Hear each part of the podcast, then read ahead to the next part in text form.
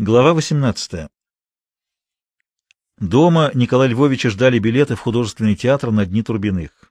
К билетам прилагался элегантный Валентин Валентинович в полосатом костюме и лаковых штиблетах, этакий князь Данила. Не хватает бутоньерки в петлице. Верное решению, принятому ими после возвращения Люды из ресторана, Зимины, как передовые родители, разрешили этот визит. Сегодня все отправлялись в театр, а с завтрашнего дня — Ольга Дмитриевна начнет осторожно шутить над этим франтом и развенчивать его в глазах Люды. Все это не слишком нравилось Николаю Львовичу, но он согласился с женой, что из всех худших вариантов это лучший. И дай бог этот визит последний. Из-под полуприкрытых век он разглядывал Навродского, не слишком вяжется с привычным типом работника снабжения. Интеллигентен, корректен, держится с достоинством — Популярны сейчас лес у Мейрхольда, принцесса Турандоту Вахтангова, жирафля жирафля Утаирова, — говорил Валентин Валентинович, — но самый значительный дни Турбиных в художественном. Я думаю, спектакль вам понравится. — Принцессу Турандот мы видели недавно, — сказала Ольга Дмитриевна. — Театр Вахтангова рядом. Таирова Николай Львович не очень любит. Тут мы с ним расходимся во вкусах. Что касается Мейрхольда, то это, в общем, спорно. — Да, — согласился Валентин Валентинович. Мирхольд необычен, но, безусловно, оригинален. Это вполне современное зрелище. — Вот видите, а мы бегали на галерку в художественной, — сказала Ольга Дмитриевна. — Тем более вам должны понравиться Дни Турбиных, — серьезно сказал Валентин Валентинович. Спектакль поставлен Станиславским и Судаковым, заняты Хмелев, Добронравов, Яншин. Я уже раз смотрел, с удовольствием посмотрю второй. Пьеса о крушении Белой армии. Первая попытка серьезно рассмотреть трагедию людей, веривших в правоту своего дела. Можно принимать такое толкование, можно не принимать, но интересно бесспорно. Непростой делец, судя по манерам из приличной семьи. — Вы москвич? — спросил Николай Львович. — Да, поскольку живу в Москве, но родился я в Воронежской губернии. Мой отец управлял конными заводами графа Орлова. Прозвучало так, будто отец Валентина Валентиновича был не управляющим чьими-то заводами, а их владельцем. Чем он нравится люди? Ведь умная, проницательная девочка. Впрочем, он, кажется, впадает в обычную родительскую ошибку. Разве можно определить, почему этот субъект нравится дочери? Можно только определить, почему он не нравится ему самому. Чем же? Лакированными штиблетами? Конечно, нет, не штиблетами. Все дело, безусловно, в фабрике в эпизоде с тем вагоном, который он велел задержать и который не задержали.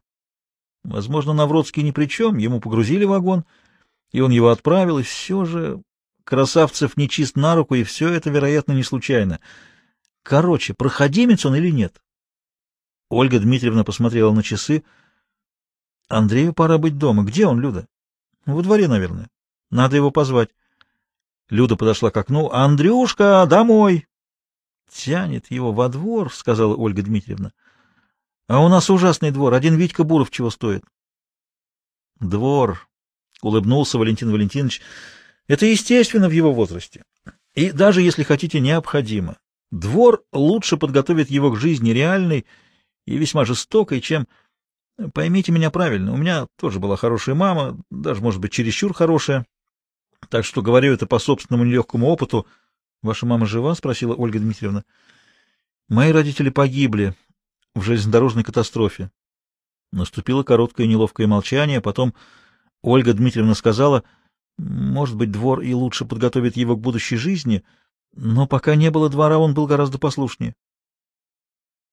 Андрей дружит не с Витькой Буровым, а с Леней Панфиловым, тот его защищает, — сказала Люда. — Все это нормально, мамочка, но дети не цветы жизни.